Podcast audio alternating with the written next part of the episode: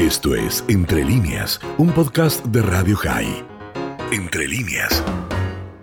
Buenos días. Hoy vamos a hablar de un fallo en Israel que despierta mucha polémica y es que la justicia pone en jaque el uso de Airbnb en Israel. Esta semana, en un fallo polémico, el Tribunal de Distrito de Beersheba dispuso que el alquiler a través de Airbnb implica un uso indebido de la propiedad. El juez distrital de Beersheba, Alon Infeld, emitió una sentencia en, a raíz de una apelación que confirma la prohibición del alquiler vacacional de vivienda residencial. El veredicto resulta una pauta de aplicación para los tribunales de paz, pero no es vinculante como la jurisprudencia que emite la Corte Suprema. Los juzgados de paz son los competentes para entender en todos los asuntos en los que eh, se involucra a las autoridades locales en el uso ilegítimo de las propiedades. Si la sentencia llega a cuestionarse ante el Tribunal Supremo, es posible que este aproveche la oportunidad para fijar una jurisprudencia definitiva en el mismo sentido, debido al uso generalizado del alquiler temporario a través de la plataforma de Airbnb.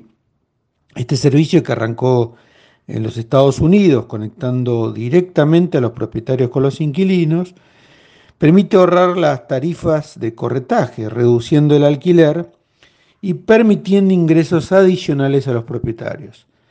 El juez en cuestión dispuso que el alquiler temporario de viviendas a través de la plataforma Airbnb importa un uso extraordinario que requiere la aprobación expresa de la autoridad local. Sin ese permiso, es un uso ilegal, según los fundamentos de la sentencia. Se basa en un antecedente jurisprudencial que dictó el Tribunal Supremo, eh, por el cual se había diferenciado entre el uso vacacional o turístico y el uso eh, residencial de una propiedad. El juez Infel dice que eh, lo contrario también es cierto y que deberían prohibirse los alquileres de apartamentos residenciales a corto plazo con fines vacacionales.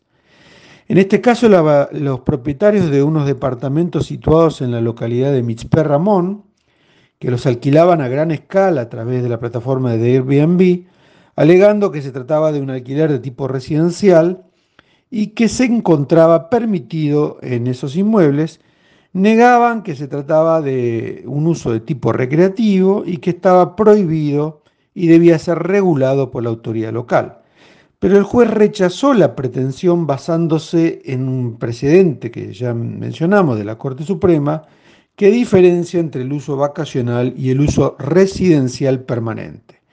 Las razones del alto tribunal en el antecedente mencionado y que fueron adaptados por el juez distrital podrían llegar a ser mortales para el uso de la plataforma Airbnb o similares, la determinación que hizo en su fallo el Tribunal Superior en lugares destinados al turismo que no deben convertirse en residenciales y viceversa, las zonas residenciales que no deben convertirse en turísticas, salvo regulaciones expresas de la autoridad competente, eh, dado que eh, en definitiva esto puede llegar a atentar contra la continuidad de la actividad.